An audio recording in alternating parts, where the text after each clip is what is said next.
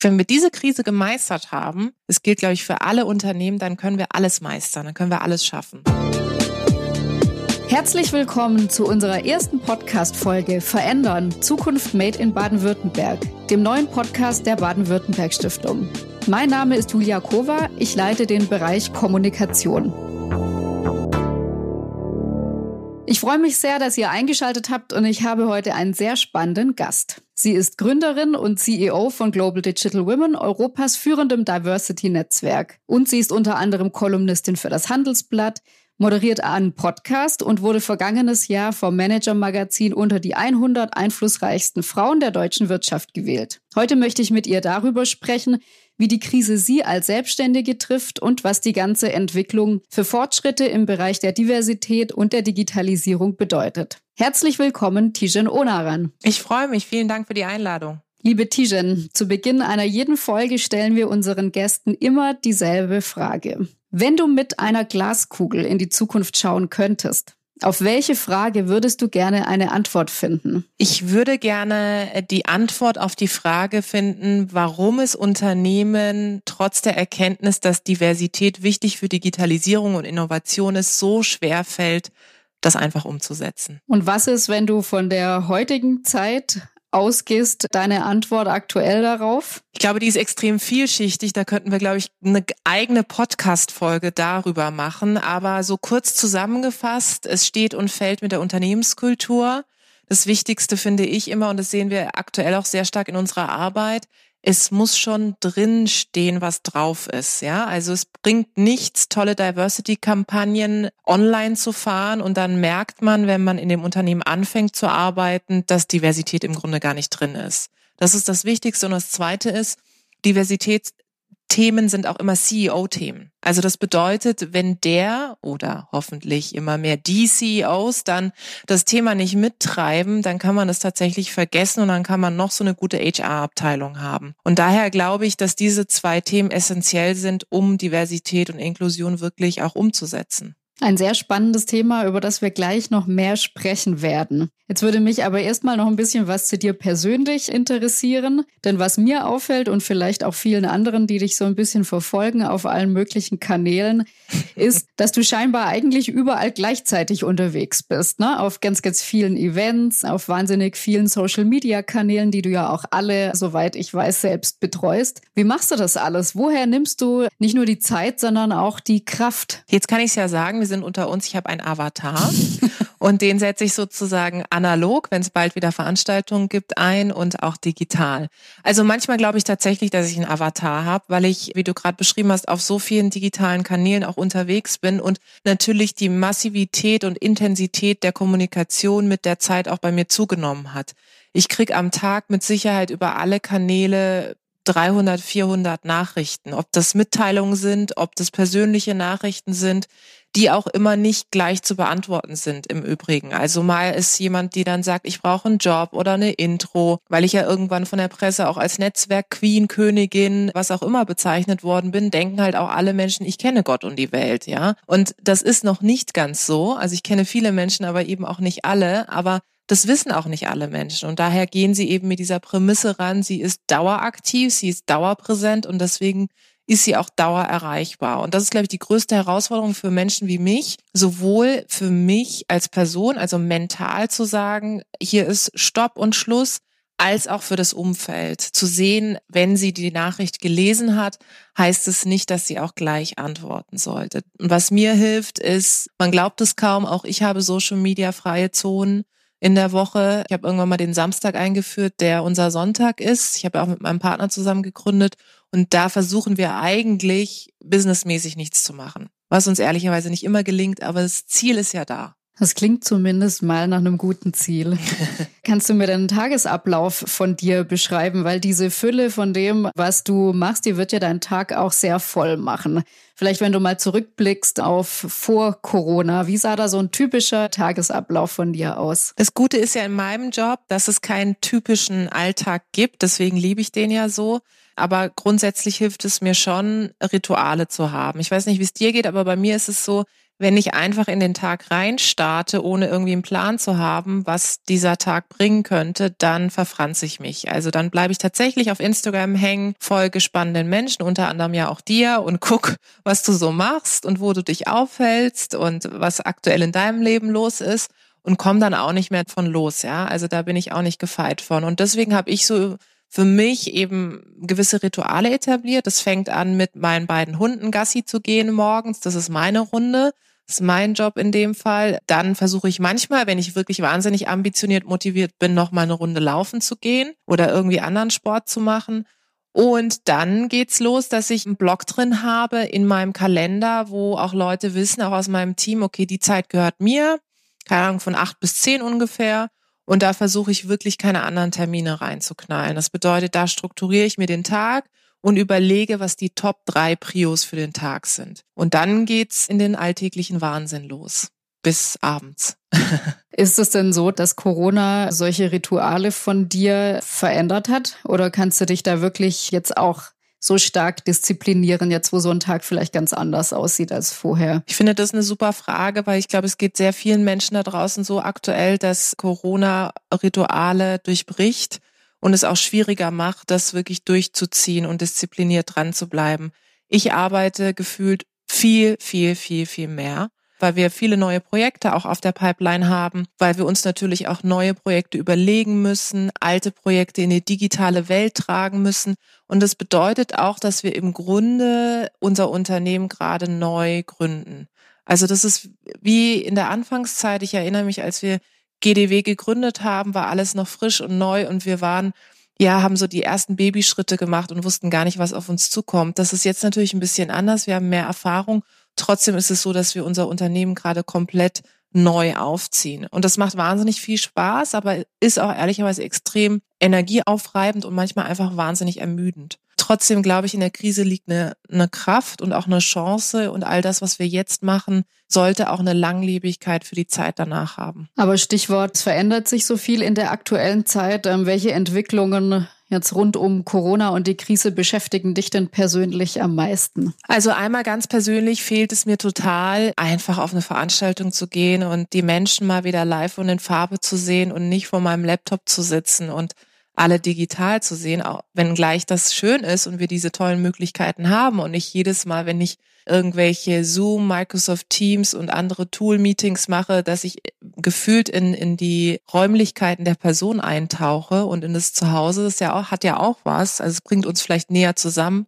Aber es fehlt dieses Happening auf einer Veranstaltung, das Netzwerken danach gemeinsam einfach mal anzustoßen, Leute zu umarmen, ohne dass ich jetzt jemand bin, die da ständig touchy unterwegs ist, aber irgendwie, es fehlt halt dieser direkte Austausch und, und auch die, ne, so die Leute mal im Real Life in Anführungszeichen zu erleben. Das fehlt mir am meisten.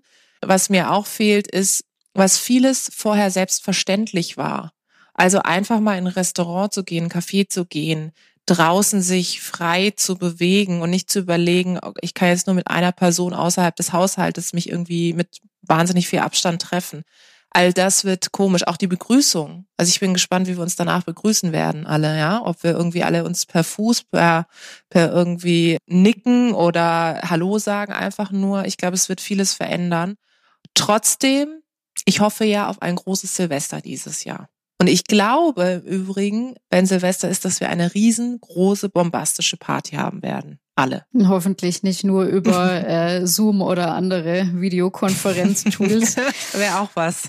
Was macht das dann jetzt in der Zusammenarbeit zwischen dir und deinem Team? Ich glaube, es ist ja auch so, dass das eigentlich alle Teammitglieder von dir von Global Digital Women in Berlin sitzen. Du sitzt nicht in Berlin, sondern in München. Ne? Mhm. Jetzt war das ja schon vorher so für euch, aber äh, wie, wie hat sich denn die Zusammenarbeit jetzt vielleicht nochmal zusätzlich durch die Situation verändert? Wir sind, würde ich sagen, noch eher enger zusammengerückt, weil wir auch da wieder Rituale etabliert haben, die wir vorher nicht hatten. Also Check-in, Check-out-Calls, das ist extrem wichtig. Wir haben ein neues Format, wo wir uns externe Gäste einladen, externe Persönlichkeiten. Wir sind gestartet mit einer digitalen Weinprobe, die wir gemacht haben vor kurzem. Es war sehr lustig.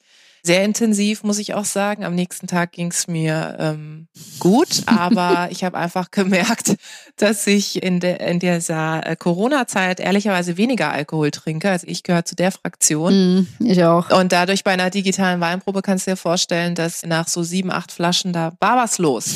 Nicht komplett die Flaschen, aber so, wenn du auch nur ein bisschen was probierst. Also ich glaube, es ist wichtig, eben auch als Team Rituale zu etablieren, die übrigens auch über das hast du dies, jenes und hast du daran gedacht hinausgehen. Und ich finde, das ist eigentlich das Schwierigste. Mhm. Also das in der, an der Küche mal irgendwie zu stehen. Oder, ne, also du hast gesagt, ja, ich bin in München, aber ich war halt vorher häufiger eben auch trotzdem sehr bewusst in Berlin. Ja. Und dann standen wir mal in der Küche oder dann sind wir mal einmal um Block gemeinsam auch mit den Hunden gelaufen und so. Und all das fehlt. Also diese Belanglosigkeiten muss man sich in den Kalender eintragen. Und ich finde, das macht das schwierig, herausfordernd. Trotzdem glaube ich, wenn wir diese Krise gemeistert haben, es gilt, glaube ich, für alle Unternehmen, dann können wir alles meistern, dann können wir alles schaffen. Weil diese Krise ist eine existenzielle Krise und auch essentiell für jeden und jede da draußen. Und wenn wir das gemeistert haben, dann sind wir ready to rock, ja. Aber Stichwort alles meistern heißt das also, du guckst zum Beispiel in puncto Digitalisierung und Flexibilisierung von, von Arbeitsmodellen ausschließlich positiv in die Zukunft? Ich würde sagen realistisch. Also ich bin jetzt nicht jemand, die da auf einer Wiese herumläuft und irgendwelche Lieder singt, esoterisch. Das mache ich jetzt nicht, aber ich denke immer, es bringt mir ja nichts, wenn ich mich jetzt reinschraube in eine Negativität. Das bringt ja nichts. Also ich kann ja die Situation nicht verändern. Ja, ich möchte auch häufiger am Tag in die Tischkante beißen und mich fragen, warum das jetzt nicht alles irgendwie besser und schneller wird und warum Projekte, die wir letztes Jahr geplant haben, dieses Jahr sich noch nicht realisieren lassen oder erst später. Aber es bringt nichts. Also ich muss mit den Gegebenheiten umgehen. Und daher würde ich sagen, bin ich eine optimistische Realistin. Vielleicht ist das eine ganz gute Kombi. Und bin auch gezwungen, ein Stück weit eben nach vorne zu gucken und jetzt zu überlegen, was können wir machen und was sollten wir vielleicht auch einfach eher lassen. Wenn du jetzt aber auf dein Herzensthema schaust, nämlich das Thema Diversität, das Thema, um das ihr euch kümmert bei GDW, machst du dir denn Sorgen darüber, dass das Thema, genauso wie man jetzt bei ökologischen Belangen darüber spricht, dass die ins Hintertreffen geraten könnten, Machst du dir da Sorgen, dass sowas auch fürs Thema Diversität passieren könnte, weil einfach Unternehmen sagen, jetzt sind uns ganz andere Dinge wichtig? Ich glaube, diese Gedanken gibt es, aber auch da trennt sich die Spreu vom Weizen. Ich erlebe schon, dass es ganz viele Unternehmen gibt, die wenn sie vorher schon Wert darauf gelegt haben, jetzt auch in Krisenzeiten noch mehr Wert darauf legen, weil sie sagen, dass in der Krisenzeit Diversität auch ein Treiber für Lösungen sein kann, weil man natürlich auch da wieder unterschiedliche Perspektiven am Tisch sitzen hat, die ganz unterschiedliche Lösungsansätze sich anschauen können und auch bearbeiten können. Und daher glaube ich, dass man jetzt mehr denn je auf Vielfalt setzen muss. Und zwar nicht nur im Kontext von Geschlechtervielfalt, sondern auch zu überlegen, wie wir es beispielsweise jetzt auch bei GDW machen, dass wir eine externe Persönlichkeit in ein Format einladen und uns inspirieren lassen. Das kann eine Winzerin sein, die sozusagen einen ganz analogen Job hat, ein ganz analoges Produkt, das sie zwar digital vertreibt, aber von der Herstellung analog ist. Demnächst wollen wir eine Astronautin einladen, weil wir uns einfach Inspiration holen wollen. Wie ist ihr beruflicher Weg? Und deswegen würde ich Unternehmen immer raten, nicht in Ausnahmesituationen zu sagen, das ist etwas, äh, das, das streichen wir weg, weil es wird eine Zeit danach kommen und dann werden sich auch Frauen umschauen und sagen, wie haben denn die verschiedenen Unternehmen in der Krise agiert? Also haben die dann gesagt, okay, wir streichen das Thema Diversity and Inclusion.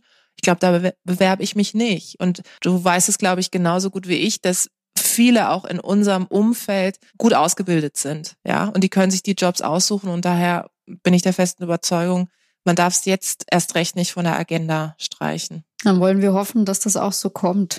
Zum Abschluss noch eine Frage, die ich persönlich sehr interessant äh, fand. Du hast, glaube ich, es war gestern oder vorgestern auf LinkedIn einen Text zum Thema Stereotype geschrieben und gesagt, mhm. dass sich das Umfeld oft in Schubladen packt, die aber nicht immer schlecht sein müssen.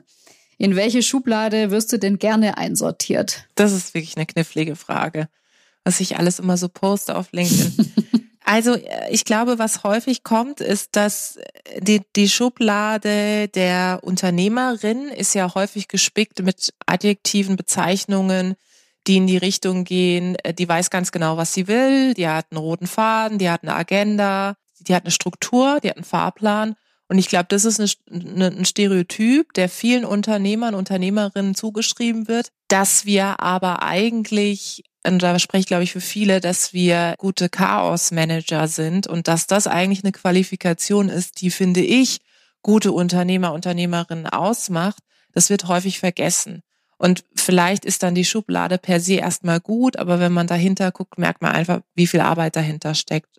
Und ich habe das deswegen gesagt mit den Stereotypen, dass sie dass sie manchmal auch Orientierung geben, sozusagen. Ne? Das war mein Punkt zu sagen, Stereotyp an sich ist nichts Schlimmes. Schlimm ist, wenn du es dabei belässt und dein Bild halt nicht verändern lässt durch diese Vorurteile, die du in deinen Köpfen hast, weil das haben wir alle. Aber es nicht anzusprechen ist eigentlich das Schlimme an der Sache. Ja, wir sind am Schluss angekommen, aber bevor unser Gespräch ganz zu Ende geht, haben wir an dich wie für jeden Gast noch drei Fragen, bei denen du dich bitte für eine Antwort entscheiden musst. Frage eins: Digitalstandort Deutschland, Optimistin oder Realistin? Optimistin. Warum? Ganz kurz. Ich hätte jetzt ja liebes gesagt, optimistische Realistin, aber du hast gesagt, ich soll mich für eine Antwort entscheiden. Und da ich alles machen, was du sagst, fast alles, habe ich gesagt, okay, Optimistin, weil ich durchaus sehe, dass es viel Bewegung in unserem Bundesland oder in vielen Bundesländern auch gibt, ja. Und dass sich was tut und dass man viele einzelne Projekte anstößt, die wirklich auch im kleinen großen Impact haben. Und ich glaube, dass jeder und jede einzelne von uns wirklich auch eine Veränderung anstoßen kann. Stichwort Greta Thunberg. Die hat keine Brand im Rücken, die ist eine Einzelperson, die hat eine Riesenbewegung auf die Beine gestellt. Und das können wir in Deutschland auch schaffen. Zweite Frage, Visionärin oder Macherin? Macherin. Und ganz am Schluss, Kopf oder Bauch? Bauch. Manchmal leider. Warum leider? Ja, das Übliche halt, ne? Wenn man zu emotional manchmal ist und zu leidenschaftlich, dann tut's auch manchmal weh. Aber manchmal ist auch gut. Also insofern. Für Kopf ist dann meine bessere Hälfte zuständig. Und ganz zum Abschluss nicht ganz ernst gemeint, Trollinger oder Gin Tonic? Gin Tonic. Na dann würde ich sagen Prost. Und das war unsere erste Podcast-Folge mit Tijen Onaran zum Thema Was macht die Krise mit Diversität? Beim nächsten Mal, nämlich am Freitag, wird Dr. André Heinke bei uns zu Gast sein. Er leitet den Bereich Zukunftsforschung bei Robert Bosch. Wir hoffen, euch hat unsere erste Folge des Verändern Podcasts gefallen und wir freuen uns, wenn ihr uns abonniert. Den Podcast gibt es in allen bekannten Portalen. Folgt der BW Stiftung auch auf Twitter, Instagram, Facebook, LinkedIn und YouTube. Überall unter BW Stiftung. Vielen Dank fürs Zuhören und bis zum nächsten Mal.